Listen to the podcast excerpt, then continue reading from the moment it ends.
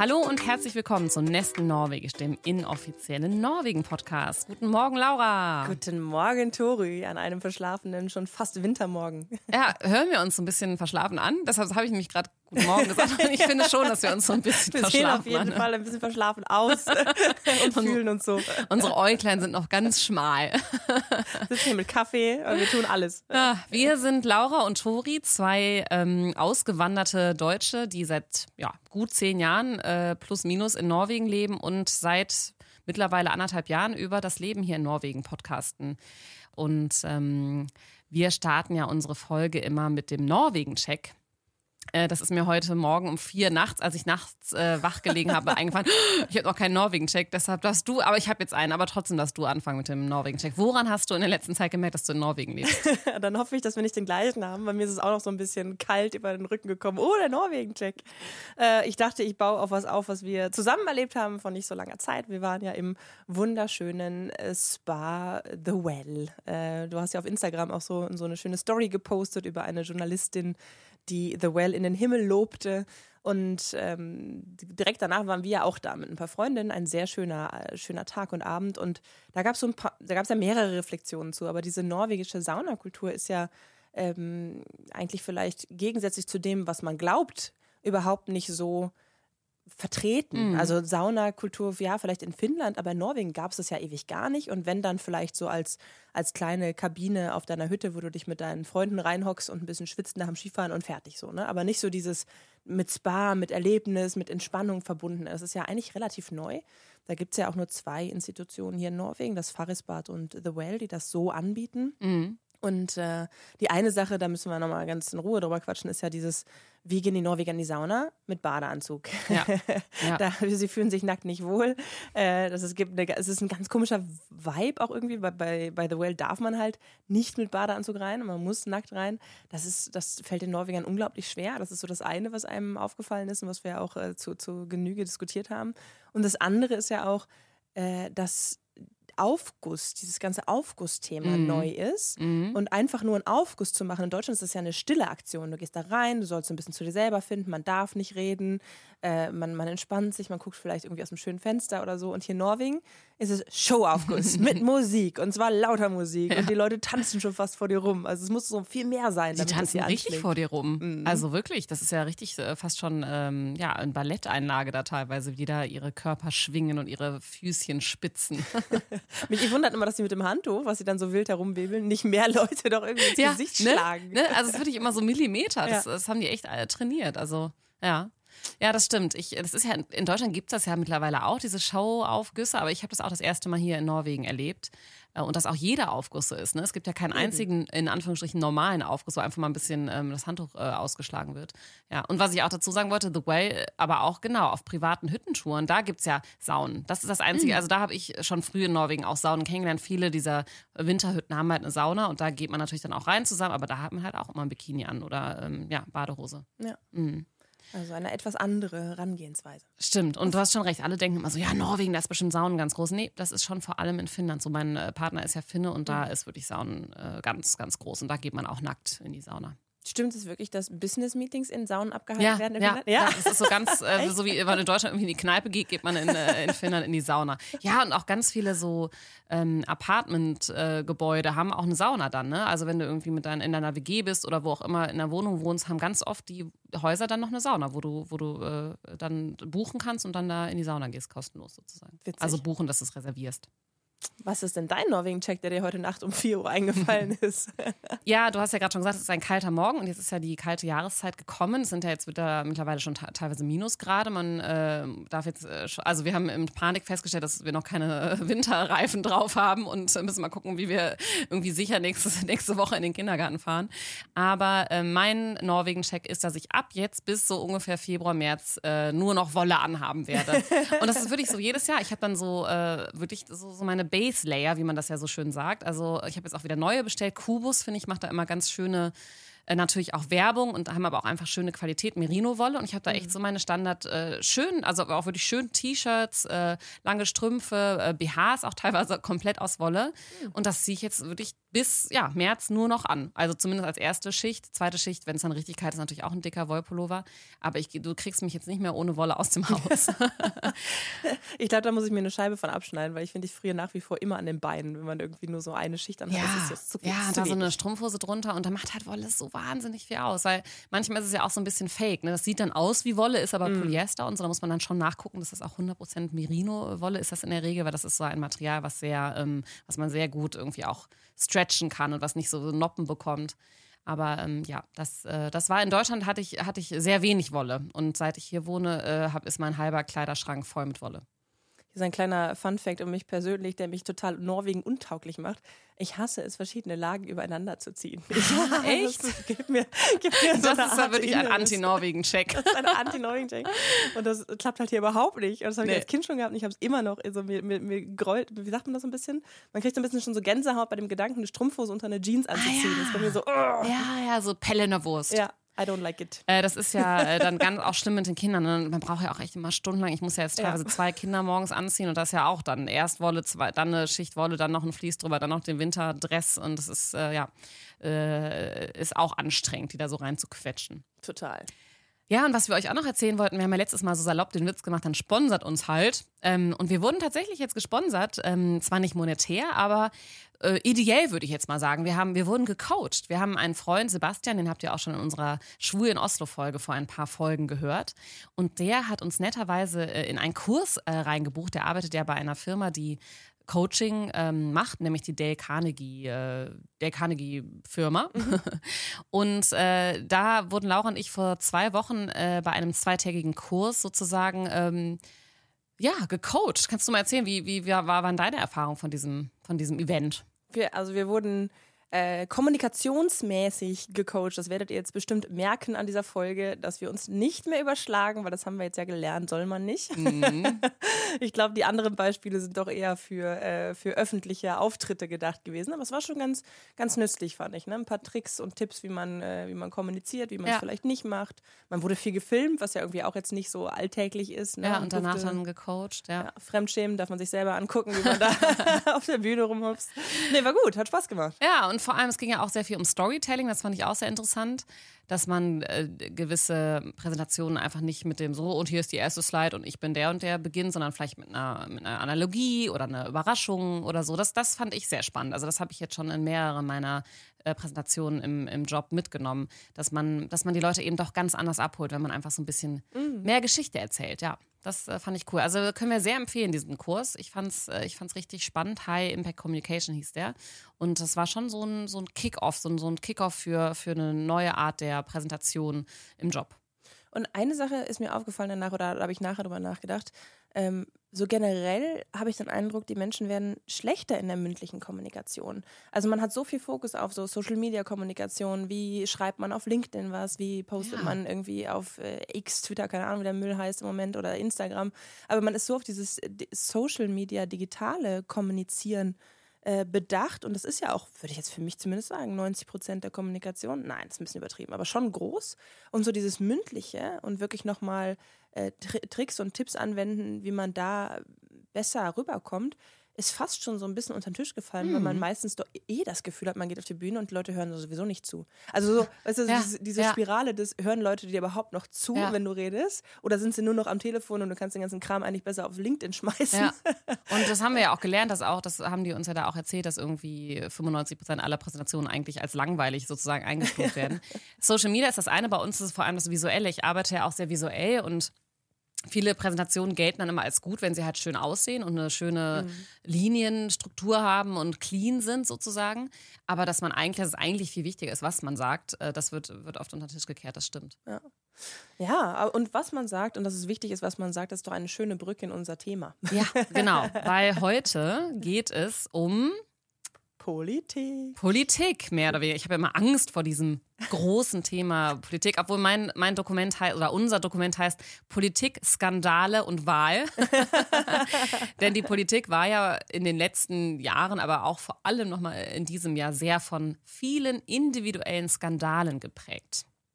Das stimmt und das haben wir irgendwie für uns als Anlass genommen. Okay, genau, wie du, wie du gerade gesagt hast, ne? wie wollen wir das Thema aufziehen? Wollen wir über die Politik generell reden? Das äh, war so ein bisschen steif und langweilig.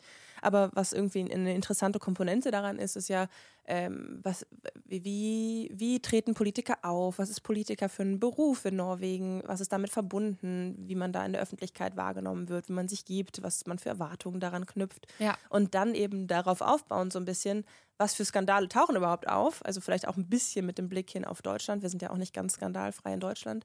Ähm, und was, ähm, was sagt das so wieder über das Zusammenspiel vielleicht zwischen Politik und Gesellschaft? Das ist Genau. so eher die Winkelung. Ne? Wir wollen jetzt keine, wir werden keine Parteien erklären heute. Das müssen Nee. wir nochmal für wann anders aufsparen. oder auch Spaß. Ich äh, kann auch gestehen, also warum habe ich so Angst vor diesem Thema? Das ist mir dann bei, dem, bei den Recherchen nochmal aufgefallen. Ähm, ich, ich kann ja super Norwegisch, ja, und ich arbeite seit Jahren auf Norwegisch, ich schreibe Texte auf Norwegisch äh, und so weiter und so fort. Und, aber so ein Zeitungsartikel auf Norwegisch zu lesen, das fällt mir dann doch irgendwie schwer und auch schwerer als äh, das Englische. Ich lese unheimlich viel Englisch, auch viele Romane und äh, Artikel und so weiter. Das fließt irgendwie nochmal so besser und ich habe dann so ein paar Artikel natürlich auch zur Vorbereitung gelesen. Und äh, einer, der mich sehr interessiert hat, den habe ich dann bei meinem Freund ChatGPT reingehauen und mir übersetzen lassen mit einem Bitte. Oder ich glaube, ich habe das Bitte jetzt mittlerweile gestrichen. Ich glaube, ich traue mich jetzt schon einfach nur zu schreiben Deutsch Doppelpunkt und dann haue ich da den Text rein.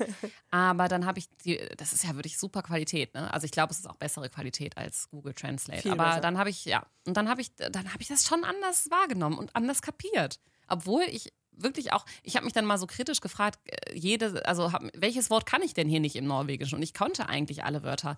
Aber für mich ist das Leseerlebnis doch, doch noch, also ja, ich würde sagen, bestens natürlich Deutsch, dann Englisch und dann Norwegisch. Wie ist das bei dir? Ähm, ja, ich kann mich darin total wiedererkennen. Habe ich dir mal von meiner peinlichen äh, Trivial Pursuit-Geschichte erzählt? Nee, aber die möchte ich hören. Triple Pursuit, ich glaube, es ist immer mit Peinlichkeit verbunden, Ja, oder? aber, aber das war unterirdisch. Und danach habe ich mich damit sehr beschäftigt, weil, weil mich das halt total fertig gemacht hat. Es war so, ich hab, bin mit dem Job gependelt über ein halbes Jahr lang und da findet man ja am Abend gerne gemeinsame Aktivitäten mit seinen Kollegen. Sind aber immerhin Kollegen, vor denen möchte man jetzt auch nicht als der äh, größte Dummspatz dastehen. Wir waren in so einem schönen Spielecafé in Trondheim und äh, jemand packte Trivial Pursuit aus auf Norwegisch. Und ich dachte so, ja, ist ja kein Problem, ich kann ja Norwegisch, ne? Und ich habe, ich habe nichts, nichts beantworten können in diesem ganzen Spiel.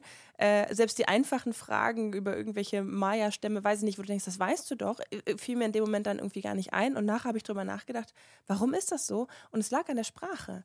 Also eine Frage auf Norwegisch formuliert zu bekommen, selbst wenn du die Wörter verstehst, sind die Synapsen in deinem Ja. Gehirn nicht imstand, die mit irgendwer solchen, das sind ja so Zufälle, so random, wie man so schön sagt, aber solche zufälligen Wissensbrocken, Ja, die da abgefragt genau. werden. Ne? Und die verbinden sich nicht mit der Sprache, Nee, auf der ja. du die Frage bekommst. Und das ist meine, also meine, meine große Entschuldigung. Ich muss danach sagen, habe ich mir auch so ein Kinderquiz auf Norwegisch gekauft mit solchen Alltagsfragen. Und ich glaube, seitdem kriege ich von meinem Freund fast jedes zweite Jahr irgendein Allgemeinwissenbuch geschenkt, weil mich das so traumatisiert hat, dass ich nichts sagen konnte. Ähm, aber äh, das, das liegt, das liegt an der Sprache und Mhm. Ja. was das im Kopf macht. Ja, da gibt es auch Studien zu, dass man irgendwie andere Gefühle auf anderen Sprachen hat oder andere Reaktionen auf gewisse ähm, äh, Ereignisse, die man hört oder liest. Ja, das ist super spannend. Ja, irgendwie so, ja, ist schon so ein bisschen schade, ne? Das, es Ja. passt ja auch dann doch zu dem Thema, was wir auch schon oft angesprochen haben, dass man dann letztendlich dann doch nie 100% hier ankommen kann. Ja, ähm, So. geht bestimmt jedem anders und manche Leute ticken da vielleicht auch anders. Aber ich kann mich in dem, was du sagst, eben dadurch sehr gut wiedererkennen und merke das auch oft, dass ich einfach, dass Leute mir auch Sachen was erzählen und ich, und ich verstehe das auch und höre auch, aber irgendwie machst du so diese, diesen Schritt zwei, drei, vier gedanklich irgendwie nicht mit, Ja. weißt du? Oder es bleibt nicht hängen und die Namen bleiben nicht hängen und so. Also, das haben wir ja. ja auch schon mal angesprochen und ich kann auch total schnell äh, was ausblenden, also so Gespräche Mhm. ausblenden. Ne? Wenn du in Deutschland in der Straßenbahn sitzt und jemand unterhält sich äh, über etwas hinter dir, dann kriegst du das ja immer mit und bist schon fast genervt. So, "Oh, jetzt muss ich jetzt alles zuhören. Auf Norwegisch kann ich das total ausblenden und mir fällt es auch oft auf, wenn wir so in Meetings sind und es wird irgendwas gesagt und ich habe kurz keine Aufmerksamkeit gezeigt oder so, dann habe ich das nicht mitbekommen. Mhm. Ja, das ist, äh, habe ich auch letztens bei meiner, als meine Schwäche, wir haben jetzt unsere Teams gewechselt und da mussten wir unsere Schwächen sagen, habe ich das gesagt. Ich so, Leute, manchmal kriege ich Sachen einfach nicht mit. ich, also auch wenn, wenn ihr sie mir dann nochmal erzählt, dann kriege ich sie mit, aber so, ich äh, merke so, dass ich das, äh, dass das so an mir vorbeigeht. Ja, wir, wir, fangen mal so ein bisschen an. Ich habe ein, hab ein wunderschönes Bild gefunden, Tori. Ich finde, damit müssen wir anfangen. Ich drehe ja. jetzt meinen Computer ja. um und du darfst es mal beschreiben, was du da siehst da oben, diese Menschen auf dem Bild. Ich sehe eine Gruppe äh, mittelalter Personen, die äh, leger angezogen sind und vor allem sehe ich, ist es äh, Gastörer? Ja. Nee, ja, doch, es ist Gastörer, also unser äh, Premierminister in einem schönen Norweger-Pulli, in einem gestrickten, wahrscheinlich selbst gestrickt, also nicht von ihm, aber selbst gestrickten Norweger-Pulli. Richtig. Und um ihn herum äh, es ist halt, ist halt unsere Regierung und die sind alle unglaublich leger gekleidet im Sportler-Outfit äh, und Jeans und das ist so für Zipperpulli. mich. Genau. Fleece. Haben bestimmt alle ihren äh, Woll-Base-Layer unten drunter und sind irgendwo in der Natur. Und so, und das fand ich irgendwie so einen schönen Einstieg für, ähm, äh, wie, wie nimmt man hier Politiker wahr, wie stellen sie sich auch selber dar und was, was heißt es eigentlich, hier Politiker zu sein. Und ich glaube, so dieses, dieses Bild ist, alle lachen auch herzlich und die eine hat auch den mhm. Mund offen. Ne? Also es ist nicht so dieses steife, äh, Deshalb habe ich es auch gar nicht erkannt, weil ich sehe, also ja. es war ein bisschen ausgezoomt und so, ja. aber ich, ähm, ich äh, habe jetzt gar nicht, außer Gastöre habe ich die jetzt gar nicht so identifizieren können, weil die so privat aussahen. Ja, Wenn die jetzt alle einen Anzug angehabt hätten, hätte ich wahrscheinlich sofort gedacht, oh, Regierung. Das, das schreit nicht nach Regierung, dieses Bild.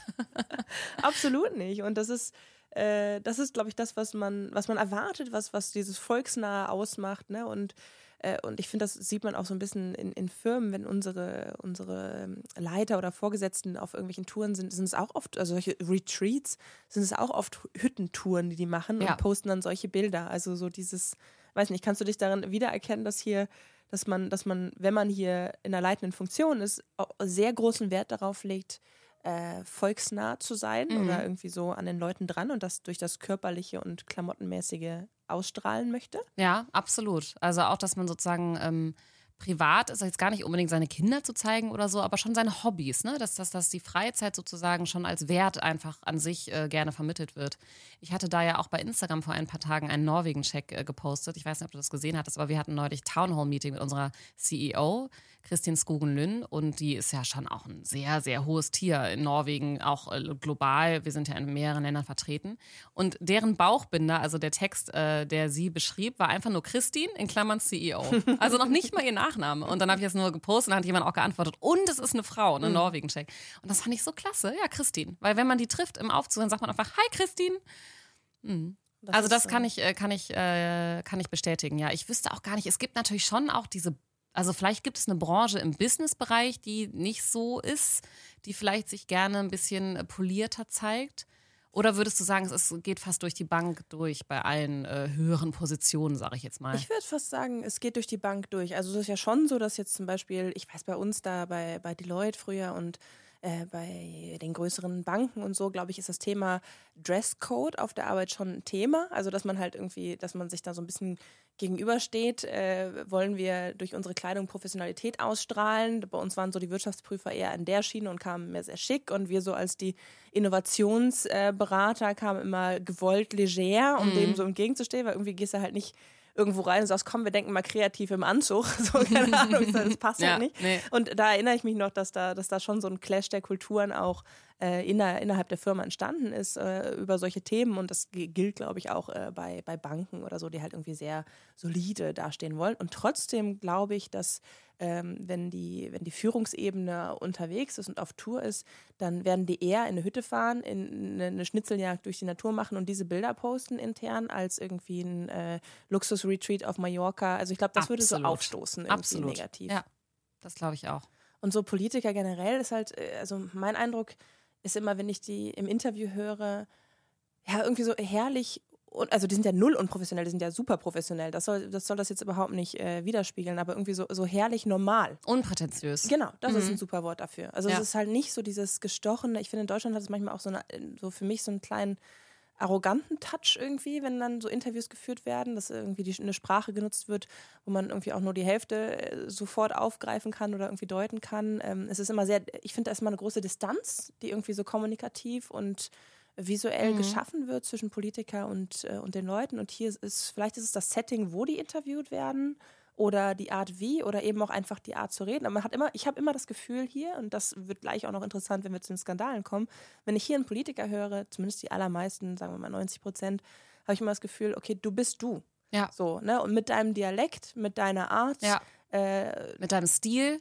Das mhm. habe ich ja auch schon mal, also Erna Ströbeck hat ja auch wirklich einen sehr speziellen Kleidungsstil ne? und, und Schmuckgeschmack, sage ich jetzt einfach mal so. Äh, meine ich jetzt gar nicht werden, aber es ist halt schon, zeigt schon eine Persönlichkeit, mhm. was man in Deutschland auch selten sieht bei, bei hochrangigen Politikern. Ja, gar nicht, oder? Also nee. so Angie hatte ihre Maßschneideranzüge, ja. die irgendwie alle gleich in rosa, pink und ja. äh, gelb aussahen. Und wenn es mal jemand hat, so wie von der Leyen, ihre Frisur oder so, wird dann so viel drüber gelästert, ja. dass sie es dann irgendwann ablegen. Ja, stimmt. Genau. Und das, und das, ist auch schade. ja, ne?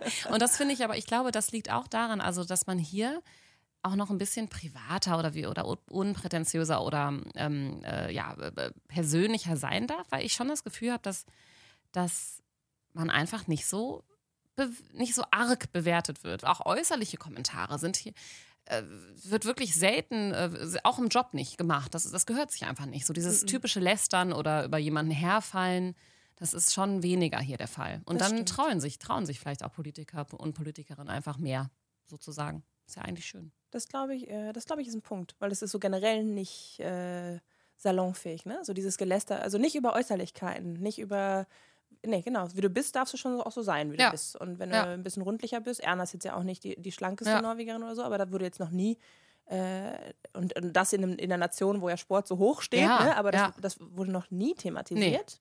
Nee. Ähm, nee. Das finde ich, äh, find ich auch irgendwie ein, ein sehr angenehmen Touch. Und dementsprechend kurz aufsummiert, natürlicher Stil ist so ein bisschen mhm. das, finde ich, was, die, was die, wie ich die norwegischen Politiker ähm, beschreiben würde und relativ volksnah. Ja. Aber trotzdem sind sie keine perfekten Menschen. Und ich habe hier wirklich eine ganze Liste an Leuten, die sich in diesem Jahr einen Skandal geleistet haben. Und davon sind echt ein paar so interessant oder auch einfach lustig, muss man ja wirklich sagen, dass wir davon so ein paar erzählen wollen. Mit wem wollen wir denn mal anfangen, Laura? Also du hast eine ganze Liste. Ich habe mich nur auf zwei besonders spezifisch vorbereitet. Äh, also du darfst gerne mit deiner Liste anfangen und ich steige da mal ein, da wo, wo ich was zu melden habe. Äh, ich habe vor allem ähm, die, also in Klammern stehen dann immer die Sachen, die sie gemacht haben. Also Aktienkauf, Aktienkauf, Aktienkaufen, Freunde in Vorständen gesetzt und Sonnenbrille. Lass uns doch mit der Sonnenbrille anfangen. Och, der Moxness, der gute Moxness. Das, ja, okay. Die, diese no Nachricht hat es ja sogar in die Bild geschafft. Echt? ja. Das hatte, ich glaube, das hat sogar dein Freund uns geschickt in die Gruppe, dass, ähm, dass äh, jetzt die Bild äh, über Björnar Moxnes äh, berichtet. Das war bis vor, bis im Sommer der Leiter der äh, Roten Partei, also einer sozialistisch links ausgerichteten Partei. Und der wurde im Sommer äh, dabei erwischt, eine Sonnenbrille aus einem äh, Laden äh, am Flughafen Gardemund äh, geklaut zu haben. Und es war dann, glaube ich, so, dass er äh, in dem Moment, wo die geklaut wurde, wurde er, glaube ich, relativ schnell von der Security auch erwischt und hat dann, glaube ich, auch eine Strafe gezahlt, da bin ich mir mhm. jetzt gar nicht so sicher. Und dann hat er wahrscheinlich gehofft, dass es sich damit irgendwie erstmal äh, äh, ja, äh, getan hat.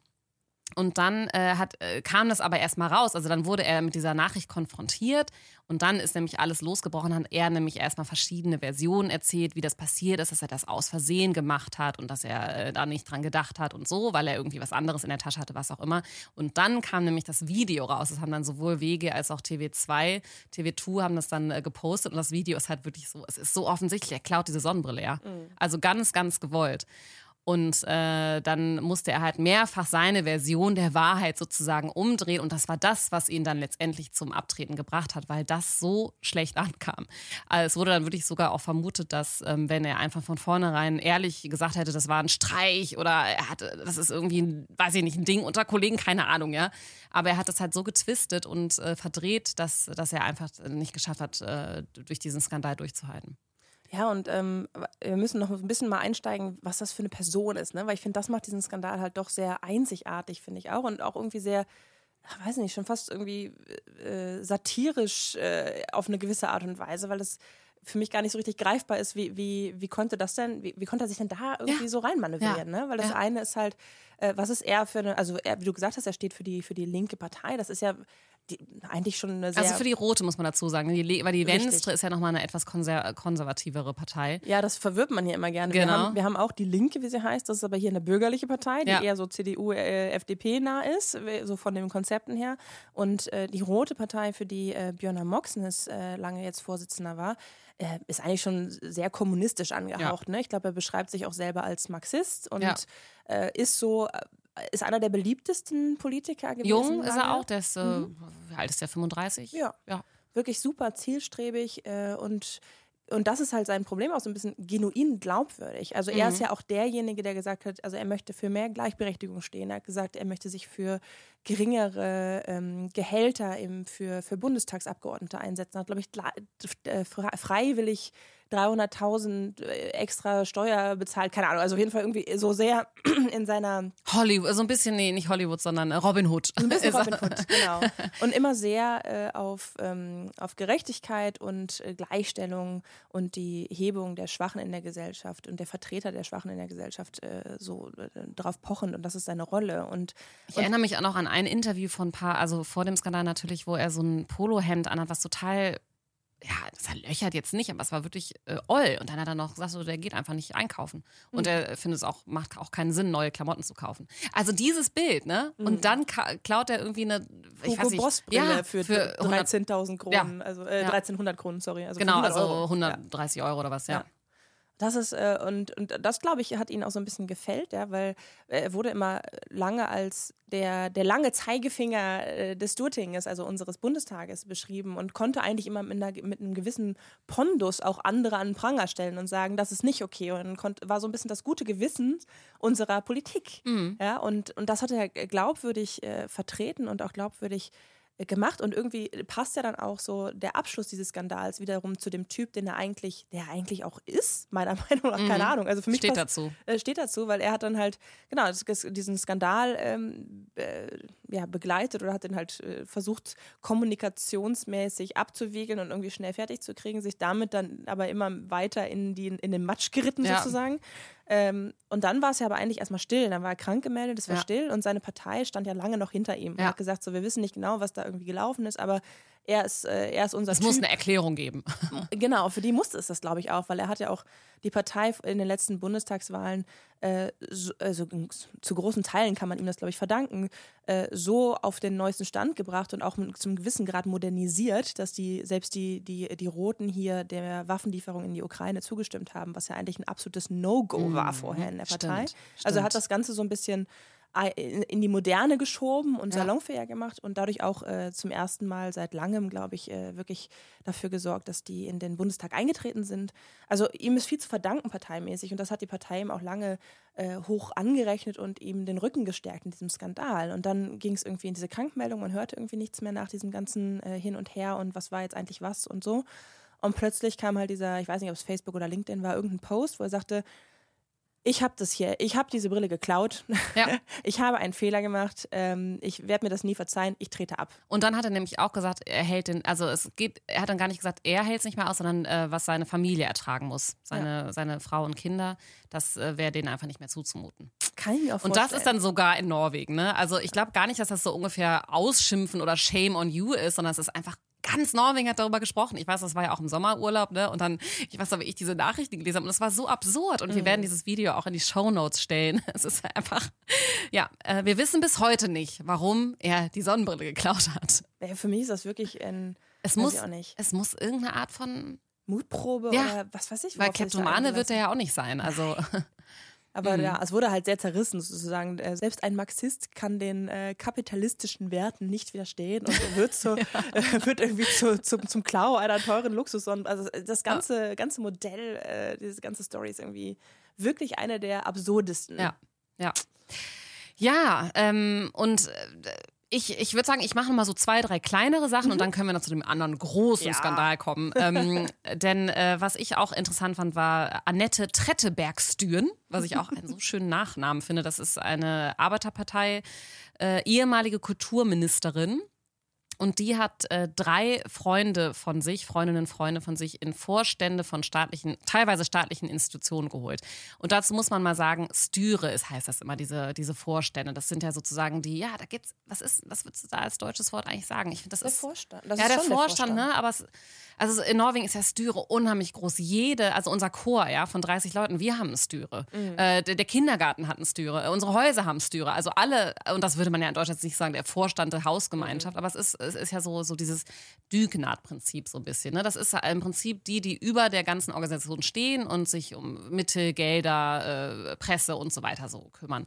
Und das sind dann teilweise so Posten, wo man sehr viel Geld verdient. Also man denkt immer, das ist freiwillig, ist es im Kindergarten auch. Aber äh, die Oper zum Beispiel, die eine 100% staatliche Institution ist, ähm, da äh, bekommt man schon einen guten äh, Batzen Geld, wenn man da im Stüre sitzt. Und äh, wenn man Politiker ist, äh, ist man natürlich befangen. Das war auch ein großes Wort jetzt im in Norwegen. Das musste ich auch mehrfach nachgucken. Was bedeutet es eigentlich, inhabil zu sein? Befangen. Das heißt, du darfst natürlich nicht deine Freundin damit äh, bevorteiligen. Und äh, Annette Tretteberg-Sohn hatte wirklich dreimal hintereinander Freunde in solche Stüres gesetzt. Eine davon war auch die Patentante oder der Patenonkel ihres Kindes. Und was ich immer von diesem Skandal, ja, und das, es kam dann halt raus und sie wurde wohl auch mehrfach gewarnt. Also die kennen ja erstens die Regeln, zweitens wurde sie aber auch gewarnt. Und dann ist sie auch tränenreich abgetreten. Und äh, die Arme, dieses Bild, wo sie tränenreich abtritt, das ist ja so immer wieder benutzt worden. Sie sieht halt wirklich ganz mitgenommen aus. Also wirklich so, so fettige Haare und schlecht geschminkt und wirklich den Tränen nah. Ich glaube, sie hat auch geheult bei der Pressekonferenz. So unangenehm. Also auch ich, also ja, und ma- was, was löst das in dir aus? Was für ein Gefühl löst sowas in dir aus? So, so eine, so eine Public Announcement von, von sowas. Ähm, äh, bei, bei diesen ganzen, klar ist jetzt ja auch nicht keine Kleinigkeit, aber bei diesen kleineren Skandalen habe ich irgendwie die ganze Zeit gedacht, ach Leute, habt ihr irgendwie keine Berater an der Seite? So, also Mhm. Ja. wie du gerade schwer ist es? Genau, also so, das sind doch so, äh, wenn man das, vielleicht kriegen wir auch nicht alles mit oder äh, ich verstehe die Zusammenhänge eventuell auch nicht, aber manchmal frage ich mich halt so, wie kann das denn, wie kann, wie kann man das denn dahin kommen lassen überhaupt? Also es muss doch irgendjemand an der, an der Seite solcher Politiker geben, die sagen, ach du, dass ich jetzt, äh, ich würde dich jetzt auch nicht in den Vorstand meiner Firma wählen. so, also, dass jetzt irgendwie Tori äh, in, äh, hier als Vorstandsvorsitzende äh, ähm, reinholt, ist nicht so eine gute Idee, könnte ein bisschen schlecht aussehen. Vielleicht gibt es da andere Kriterien, die zugrunde liegen müssen. Also Ja. ich habe immer so die, den, den Anspruch und die Hoffnung auf vielleicht auch solche Welten, die nicht meine sind, die ich nicht ganz verstehe, dass die professioneller sind. Ja. Dass das irgendwie anders abläuft, dass solche, solche Sachen eben nicht passieren, weil das vom System aufgefangen wird. Ja. Und ich glaube, es ist naiv. Und da habe ich aber eine interessante, und da habe ich nämlich einen schönen Artikel zu gelesen und der hieß, vor ein paar Tagen kam der erst raus, der hieß, Korruption ist in Norwegen immer noch ein Fremdwort, weil letztendlich ist es ja Korruption. Also man kann es irgendwie Skandal nennen, aber es ist ein Korruptionsfall. Und äh, das ist in Norwegen wirklich natürlich schon insgesamt, also jetzt sage ich natürlich, aber in Norwegen ist schon der Kor- Kor- Korruptionsgrad sehr gering. Die meisten sind relativ integer. Aber das eine ist ja, hältst du dich an die Regeln äh, oder fühlst du diese Regeln auch? Also hast du diese moralische Verpflichtung? Und das finde ich so enttäuschend. Weil das eine ist ja, du hast einen Berater, der dir das sagt und so. Aber was empfindest du denn selber, was du für einen Anspruch an dich hast und was du auch für eine, äh, für eine Verantwortung hast als eine Politikerin in, in einer Machtposition? Und das äh, ist halt das Gefährliche. Das äh, hat dieser Kommentator da gesagt, dass das sinkt gerade so ein bisschen in Norwegen. Also dass die Leute wirklich so Bevorteilnahme einfach so als eigene Motivation immer wieder über andere, über andere Motivationen stellen. Und das ist doch sehr, sehr gruselig. Aber ich habe mich auch gefragt, so, ähm, wir haben es ja oft gesagt, ne, Norwegen ist ein, ist ein super kleines Land und du musst ja gar nicht, äh, ich hatte jetzt zum ersten Mal so dieses Gefühl, aha, okay, jetzt, jetzt fängt das bei mir auch an, dass ich Leute wirklich kenne oder so. Also unser neuer, ähm, wie sagt man das denn, Stadt, äh, Stadtrat, Stadtrat, ja, Stadtrat in ja. Oslo, ist auch ein ehemaliger Kollege jetzt von mir von Deloitte und ich so, oh, jetzt kenne ich Ah, endlich ja. mal auch Politiker. Ja. Wir haben lange zusammengearbeitet und ich glaube, dieser Effekt, der schlägt halt für viele Norweger halt viel früher ein. Ganz genau. Halt und das wollte ich auch, das, das, war- das war nämlich dann als Kommentar unter dem Artikel. In Norwegen heißt es nicht Korruption, sondern Kontakte. Ja, Kontakte, genau. Und Weil du, die ist, äh, schwimmen halt alle im gleichen Pool, ne? Und wahrscheinlich ist es dann irgendwie auch, äh, also in Anführungsstrichen, aber schwierig, auch neues Blut zu finden. Äh, und das ist ja auch meine Theorie bei Erna Sulberg, auf die wir gleich zurückkommen, dass die immer noch so populär ist, weil alle Angst haben, wer soll denn das übernehmen, die Rolle von der? gibt, also wirklich, wer, wer- ist, weil die ist ja einfach brillant, diese Frau, sorry, aber ist sie trotz ihrer äh, Geschichten. Aber äh, es gibt keine Kandidatin oder Kandidaten, der das, der, der dieses Standing hat. Nee. Das stimmt. Und deshalb habe ich immer so das Gefühl, alle sagen, so, ja, aber wir vertrauen ihr immer noch, wir vertrauen ihr immer noch. Bitte hör auf, Quatsch zu machen, wir vertrauen dir immer noch, mach weiter. Ja, aber, aber das ist, so, ist, schon, ist schon ein Punkt. Und ich glaube, diese Dichte insgesamt in, in diesen Kreisen macht es dann auch irgendwie schwierig, da den richtigen, äh, ja, den, den richtigen, die richtige Grenze zu setzen anscheinend. Ja. Und äh, bevor wir jetzt tatsächlich auf Erna zukommen, unserer Höhepunkt der Folge, okay. möchte ich noch einmal kurz Pendlerbuli in den Ach, Raum ja, schmeißen. Schön.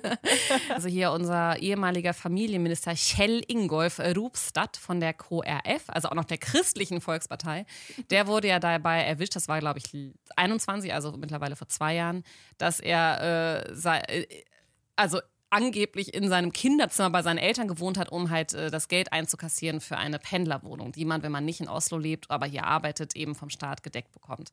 Mhm. Und das äh, war ja einer der, das ist so der einer der Skandale, die ich so als erstes so richtig erinnere, weil mhm. der hat nämlich dann auch erst das alles verteidigt und so weiter und so fort und ist dann letztendlich abgetreten. Und dann wurden ja noch sehr viele andere Politiker, unter anderem auch Hadja Tajik, die wurde von der Arbeiterpartei, die wurde ja dann auch äh, erwischt, äh, sozusagen nicht genug Steuern gezahlt zu haben. Und das fand ich so lustig, weil dieses Pendlerbule ist für mich auch Norwegen-Check. Weil in Norwegen geht es immer darum, wie kannst du irgendwie ein Zimmer oder irgendwie dein Hübel, was ja eine Anliegerwohnung ist, vermieten. Mhm. Und dass man überhaupt so viel über dieses äh, Zweitwohnsitz und wo hat man noch eine Wohnung und so spricht, das, das ist so norwegisch für mich. Also ja, ich kenne auch ganz viele Kollegen, die irgendwie ihre Keller ausbauen, um bloß auch was zu vermieten, weil du hier in Norwegen nämlich deine, wenn du etwas in deinem Haus als Teil äh, eigene Wohnung sozusagen vermietest, dann kannst du das steuerfrei machen und da kriegst mhm. du schon, kannst du schon richtig viel Geld einnehmen. Und das ja, haben sehr viele Leute, äh, also diese, diese Idee des äh, zweiten Wohnsitzes, aber da nicht wirklich zu wohnen, haben sehr viele Leute für ihren Vorteil genutzt. Und das äh, ja, war auch ein, ein, großer Skandal. Also wenn ihr mal irgendwo Pendlerbuli äh, hört, das war, war unser lieber Kjell Ingolf, der das äh, gestartet hat und dann mussten aber auch viele andere abtreten, weil sie äh, einräumen mussten, dass sie, dass sie da auch gef gefaked haben. Ihr habt doch auch so eine kleine, kleine Wohnung unten drin, die kannst du doch an Politiker ja, vermieten. Eben, genau. Obwohl Vorsicht, man weiß nie bei denen anscheinend. ja, jetzt aber die Zeit rast wie immer und ich würde sagen, wir kommen jetzt zu unserer lieben Erna Sulberg von der, jetzt haben wir auch wirklich fast alle Parteien hier abgeklappert, jetzt für die, von der Höre, also von den Rechten. Ja, äh, genau, höhere Rechte, das ist eher CDU, CDU-Äquivalent, ne? Aber ja. das, also höhere heißt Recht, aber ja. das ist nicht es unsere ist, rechte Partei. Nein, es ist, äh, würde ja auch sagen, CDU-Äquivalent. Ja. Konservativ. Konservativ, ja. genau. Stempeln wir es mal nicht so ab, äh, konservativ. Die ist ja eigentlich bekannt für ihren Sushi-Skandal aus dem Jahr 2020 und da muss sie auch nochmal grinsen, weil viele von euch werden das Foto noch erinnern, apropos privat, wo sie und ihr Mann äh, mit Sonnenbrillen in die Kamera grinsen in den Bergen und Erna, Sonnen Erna Sulberg hat so eine ganz furchtbare, viel zu kleine Sonnenbrille an. Kennst, erinnerst du dich ja, an das Foto? Ja. Und die wurde nämlich unter Corona dabei erwischt, mit zu vielen Leuten ihren Geburtstag gefeiert zu haben in einem Sushi-Restaurant und musste dann auch eine unheimlich hohe Strafe zahlen. Das hat man ihr aber relativ schnell verziehen. Mhm. Da waren ja aber die Norweger auch so, ja, ja, komm, die Regeln und so. Und mein Gott, äh, das war auch, glaube ich, war auch nur so ein, zwei Personen mhm. zu viel oder so, aber die musste halt so ein bisschen als Aushängeschild dazu dienen. Aber diesen Skandal hat sie gut überlebt, bis dann im wann war's? Äh, Frühsommer diesen Jahres bekannt wurde. Äh, ja, direkt vor den Wahlen, Ende August. Genau. Ah mhm. ja, ja, genau. Möchtest du vielleicht, du hast dich doch bestimmt äh, ja, intensiv darauf vorbereitet. Ja, äh, klar, natürlich intensiv darauf vorbereitet. Ich kann immer nicht anders. Wenn ich dann einmal anfange, will ich die Sachen irgendwie auch verstehen. Ja, dann bin ich so, ja. okay, was war da jetzt wie und wann? Ja, also den, den Skandal von Erna, da muss man eigentlich mit ihr und ihrem Mann anfangen. Und Erna ist verheiratet mit einem Mann, der Sindre Finnes heißt. Hier behält man ja immer gerne seine eigenen Nachnamen. Ähm, und es geht eigentlich darum, dass ihr Mann Aktienhandel betrieben hat, während sie äh, Staatsministerin war. Genau. Die beiden haben eine gemeinsame, wie man immer so schön sagt, Ökonomie mhm. zu Hause. Also sie haben Familienkonten. Das heißt, äh, die Gewinne oder die, die, die, ökonomische Situation von Sindre Findes kann nicht von Erna getrennt werden. Und die große Frage, die das aufwirft natürlich, und da kommen wir gleich darauf zurück, ist, ähm, in welchen in welchen Entscheidungen, die sie mit ihrer Regierung ähm, getroffen hat oder die sie begleitet hat, hat das, äh, war das, waren die Entscheidungen ausschlaggebend für den Aktienkurs der Firmen, in die Sindre Finnes investiert hat. Genau. Ähm, das ist so die, der, der große, das große Überthema. Ne? Und ja. hat, hat sie davon gewusst, hat sie nicht davon gewusst? Äh, haben sie davon profitiert, haben sie nicht davon profitiert. Das Interessant auch nochmal zu sagen ist, der arbeitet ja seit Jahren nicht, der Finnes, der ist, glaube ich, äh, ausgebildeter Staatswissenschaftler oder was? Das weiß ich gar nicht, kann gut sein, ja. Ich bin mir unsicher, aber der arbeitet seit Jahren nicht. Also der hat, glaube ich, vor allem auch Kinder gemacht, also Kinderbetreuung gemacht und ähm, es war immer Erna, die die Karriere gemacht hat. Und ich fand immer, die zwei traten schon immer jetzt so auch nochmal für dieses Sushi-Beet. Das war immer schon so ein süßes Paar irgendwie. Mhm. Also so, die waren schon immer so eine, so eine große Einheit. Also da hatte man schon mal das Gefühl, da ist alles in Ordnung bei den zwei. und der muss aber wohl im großen Stil nebendran gesessen haben im, in seinem Büro und er hat ja jetzt gesagt, 1,8 Millionen Kronen hat er ähm, Profit davon geschlagen. Ja, 180.000 Euro. Ist aber auch unsicher, kann man wahrscheinlich auch gar nicht so richtig nachverfolgen. Aber es sind wirklich sehr viele kleine Einzelgeschichten. Ne? Ich finde das dann so lustig. Teilweise ist das ja dann so ein Videogruß, den irgendwie Erna an eine, an eine Firma geschickt hat und danach gingen dann ging natürlich dann die, die Aktien dieser Firma hoch und da hatte er dann auch Aktien drin. Also so ganz viele wirklich kleinteilige Geschichten, wo man echt sich denkt, dass es war keine Information, die öffentlich äh, zur Verfügung stand. Ja, und es ist halt so ein bisschen heikel, weil ich glaube, die Zahl ist halt absurd hoch. Ich glaube, er hat so 3600 Aktienhandel oder sowas betrieben in der Zeit, in der sie Staatsministerin war. Also es ist, glaube ich, schon, ist schon mehr als ein Hobby irgendwie. Also vielleicht so eine kleine ja, ja, es ist ein, ja. ist ein großes Hobby seinerseits ja. mit Aktien zu, zu spekulieren und halt eben auch so auf, auf äh, kurzfristigen Handel zu spekulieren, also ja. kaufen, verkaufen und da so ein bisschen. Ähm, nicht so wie unser eins, der irgendwie einmal in einen Fonds investiert genau. und den dann fünf Jahre wachsen lässt oder auch nicht. Aber genau, also er, ja. Spekuliert da vielleicht auch ganz gerne ein bisschen, ne? Und äh, das ist ja auch in dem Sinne okay. Die Frage ist halt nur, ist es okay, wenn wenn das halt gleichzeitig, wenn deine Frau gleichzeitig die Rahmenbedingungen für gewisse Firmen setzt. Und da haben sich, äh, ja, das ist so, das ist so das, das Überthema. Also inwiefern war sie in der Zeit eigentlich äh, ähm, wie hast du es eben gesagt, befangen oder mhm. nicht befangen mhm. in gewissen Entscheidungen, die sie begleitet hat. Und was das Ganze so ein bisschen eklig gemacht hat und Erna jetzt eben auch angelastet wird, ist, dass diese Geschichte ähm, hochgekommen ist vor der nationalen Kommunalwahl. Ja. Das heißt, im ganzen Land waren Wahlen und es ging wieder darum, äh, eigentlich höhere versus Arbeiterparteien, ne, wer gewinnt. Und ähm, sie hat die, sie, die Geschichte kam irgendwie eine Woche oder so vor, vor der Wahl hoch, kam auch schon, wurde auch schon in Zeitungen äh, publiziert, dass es halt diesen Aktienhandel gegeben hat und dass das gewisse Fragen aufwirft. Ja, und dass er jetzt eine Liste erstmal einreichen soll, ne? Also hat so ganz langsam angefangen, und, um mal zu gucken, weil es ist ja nicht generell verboten, aber die zwei Fragen sind dann immer A, Insiderwissen und B, Inhabilität. Genau, und die, äh, die, die Journalisten haben angefangen zu graben und das äh, Staatsminister-Office zu kontaktieren und Erna zu kontaktieren. Ja, und dann wurden ja auch äh, gewisse E-Mails äh, waren nicht auffindbar, also da wurden wohl auch E-Mails gelöscht. Äh, mhm. Und die große Frage, die sich ja alle Norwegerinnen und Norweger stellen, ist, wie viel wusste Erna? Weil sie tut ja so, als wüsste sie gar nichts. Und mhm. wir wissen aber alle, Erna weiß nicht, nie gar nichts. Glaube ich auch nicht. Und jetzt sagen immer so viele Leute, so soll sie jetzt dumm stellen, aber dann hat, verliert sie ja Vertrauen, weil sie sozusagen anscheinend dumm ist oder soll sie jetzt irgendwie einräumen, dass sie ein bisschen was wusste, aber dann, ein, dann, dann räumt sie natürlich ein, dass sie nicht integer war. Mhm. Das ist eine tricky Sache, ne? Und, äh, und das, ist die, das ist die eine große Frage. Und die andere ist, wann wusste sie das? Weil sie hat halt dann de facto die Liste nach den Wahlen äh, vorgelegt. Und zwar vier Tage nach den Wahlen gab es die Pressekonferenz und auf einmal lag die Liste vor. Und das Resultat der Wahlen war ja historisch gut für die ja, höhere Partei. Absolut. Äh, und das natürlich auch so ein bisschen mm, kalkuliert. Okay, komm, ja. also gab es die wirklich vorher nicht und konnte man sie vorher nicht vorlegen, hätte es das Wahlresultat beeinflusst. TV2 hat dazu eine Untersuchung gemacht und gesagt, über 15 Prozent oder rund 15 Prozent der, der Wähler hätten sich anders entschieden, sagen sie im Nachhinein, weiß man alles nicht. Mhm. Aber das macht das Ganze so ein bisschen eklig. Ne? Also ja. das eine ist dieses, äh, generell warst du, warst du befangen, wusstest du von irgendwas, hast du quasi am Insiderhandel teilgenommen und das andere ist, ähm, konntest du die, hast du bewusst die Wahlen äh, 2023 abgewartet, um damit an die Öffentlichkeit zu treten, ja. um der Partei einen Vorteil zu verschaffen. Und das sind schwierige äh, ja, schwierige Fragen für sie. Ihr Vorteil in Anführungsstrichen ist natürlich, dass sie ja jetzt gerade gar kein großes politisches Amt an sich äh, trägt, sondern sie ist immer in Anführungsstrichen nur noch die Vorsitzende von, von der Höre. Die war ja lange Staatsministerin und möchte auch wieder 2025 bei der Wahl antreten. Mhm. Aber viele sagen eben doch, sie sollte jetzt komplett zurücktreten, sowohl als Vorsitzende als auch als Kandidatin für, fürs Staats, äh, für den für, ja, für Staatsministerjob. Ähm, und das ist sie nicht, ist sie anscheinend nicht bereit zu tun. Und viele sagen auch, äh, entweder sie macht jetzt weiter und dann trennt sie sich aber oder sie bleibt mit dem zusammen, muss aber zurücktreten. Also da haben schon sehr viele Kolleginnen und Kollegen bei mir auch eine Meinung zu. Also ähm, ja, das, äh, war, ja, das dominiert immer noch die Medien.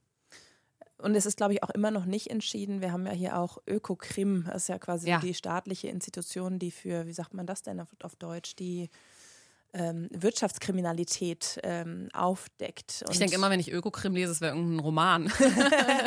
Krim, ja, ja, Krimi.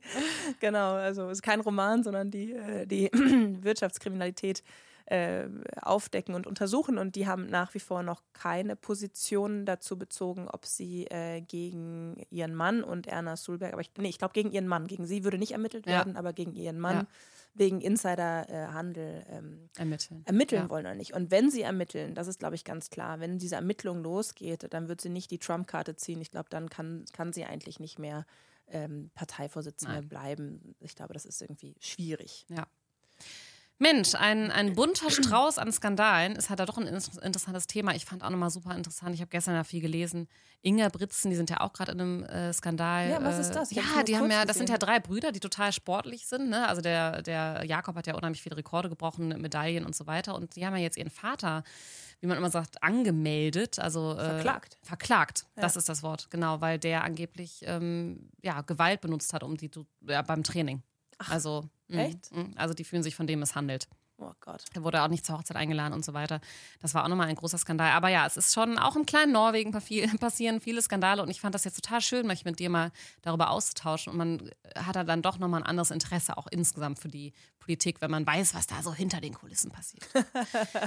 hast du denn, ich habe heute nur eine Quizfrage für dich. Äh, soll ich, oder hast du zwei? Wenn du zwei hast, kannst du ja mir erst eine stellen, ich dir dann die. Ja, und, ja? Ich, hätte, ich hätte zwei. Eine kurze, eine lange. Ja. Ähm, eine eine Frage bezieht sich auf, die, auf das Ökonomische, weil das finde ich immer interessant. Vielleicht kann das ja auch manchmal der Grund sein, warum äh, sich Politiker zu gewissen äh, Handlungen gezwungen fühlen oder was. Und ich habe versucht, es zu vergleichen. Ich bin mir nicht ganz sicher, ob die Zahlen wirklich stimmen, aber ich, ähm, ist das, was ich gefunden habe. Was äh, glaubst du, also erstmal vielleicht, wer verdient mehr, deutsche Politiker im Bundestag oder norwegische Politiker im Deutsche. Bundestag? Ja, definitiv. Ähm, hast du eine ungefähre Vorstellung? Also sind das eher Jahresgehalt? So, mh, ja, oder Monatsgehalt? Monat, Monatsgehalt brutto, also vor Steuern. Ähm, warte mal. Hm, würde ich sagen, vielleicht so an die 8000? Ja, ich habe gefunden, dass deutsche Politiker ab 2023 äh, 10.000 Euro zu versteuern mhm. äh, beziehen und dann nochmal fast 5000 äh, als Pauschale, die nicht versteuert werden müssen. Ah ja. Also extrem Nett. hoch. Ja, wirklich. Also ich, ja, wirklich. Also das ist, äh, ja, ist, äh, sehr gut kompensiert, dieser, dieser Job. Und, und die Norweger hast du auch geguckt? Habe ich auch geguckt, genau. Norweger verdienen, habe ich das Jahresgehalt gefunden, ähm, 1,1 Millionen im oh, Jahr. Ja, das ist ja. Das ist gar nicht so krass viel, ne? Was Nö. eigentlich, wenn man es jetzt mal runterbrechen würde, ich sag mal grob zwischen 5.000 und 6.000 äh, im Monat äh, netto. Ja. Also die hast du dann wirklich auf dem Konto, wenn ja. du so bei dem Gehalt liegst. Hm. Ist jetzt nicht ganz äh, Äpfel und Äpfel verglichen, aber so äh, ist schon ein Unterschied. Ja, ist schon ein Unterschied, ja. Definitiv. Ich habe äh, einen Satz für dich, den du beendest. Also es ist ein Zeitungsartikel gewesen und ähm, oder ja, ein Titel von einem Zeitungsartikel und ich möchte von dir wissen, welcher der richtige ist.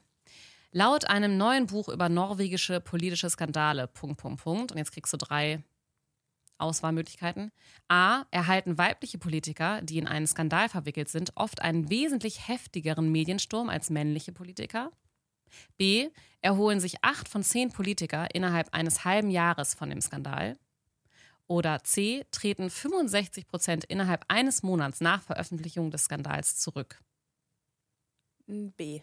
Es ist A. Echt? Ja, weibliche Politiker erhalten angeblich einen größeren Shitstorm als männliche Politiker. Also ja. nochmal zu dem Thema, es wird auch in Norwegen gelästert. Aber fand ich interessant. Und das ist leider, glaube ich, eine globale Sache. Ich glaube, dass Frauen immer mehr angegriffen werden aus verschiedensten Gründen. Ja, das äh, glaube ich auch. Obwohl Moxen ist das wahrscheinlich so nicht unterschreiben. Ähm, dann habe ich noch eine abschließende Frage für dich. Äh, welcher, äh, norwegische Politiker sind ja auch mal gerne im Fernsehen unterwegs. Äh, welcher norwegische Politiker oder Politikerin hat an äh, 71 Grader Nur teilgenommen? Ah, das ist ja so dieses ja. Überleben in der Natur. Äh, weiß ich gar nicht. Abid Raja. Ah, Hätte der. man nicht gedacht. Nee, ne? oh, nee. cool. Das ist ja das ein, äh, ein, ein, ein Politiker der linken Partei, die ja. aber eine bürgerliche Partei ist hier. Ja, ja. der hat auch, äh, ist ja auch groß bekannt geworden für sein Buch. Der ist ja äh, aus einer Einwandererfamilie und hat es ja wirklich von Tellerwäscher zum Millionär so mhm. ungefähr geschafft. Ist eine interessante Persönlichkeit. Wundert mich, dass der daran ne? teilgenommen hat. Pakistanischer ja, genau. Ja. Mhm. Cool. Cooler Typ, kann man auch mal googeln. Legen wir in die Show Notes. So, schön, dass ihr bei unserer Skandalfolge dabei wart. Äh, wir haben dann festgestellt, die nächste Folge ist ja schon unsere Weihnachtsfolge. What? Und weil wir euch ja letztes Jahr schon alles über die Weihnachtstradition erzählt haben, machen wir dieses Jahr Trommelwirbel. Königsfamilie. Königsfamilie. Das wird cool. Das wird cool. Schickt äh, uns gerne äh, Fragen, worauf ihr Lust habt, äh, dass wir eingehen sollen. Äh, über Instagram, über unsere E-Mail-Adresse. Nesten norwegisch Podcast at gmail.com. Genau. Und dann freuen wir uns auf eure Beiträge. Äh, bis dahin noch einen schönen Winteranfang. ich glaube, in Deutschland ist noch ganz mild, ne? Ja, ne, glaube ich auch. Also für alle, die hier in Oslo oder in Norwegen leben. Und äh, bis zum nächsten Mal. Wir freuen uns. Bye. Tschüss.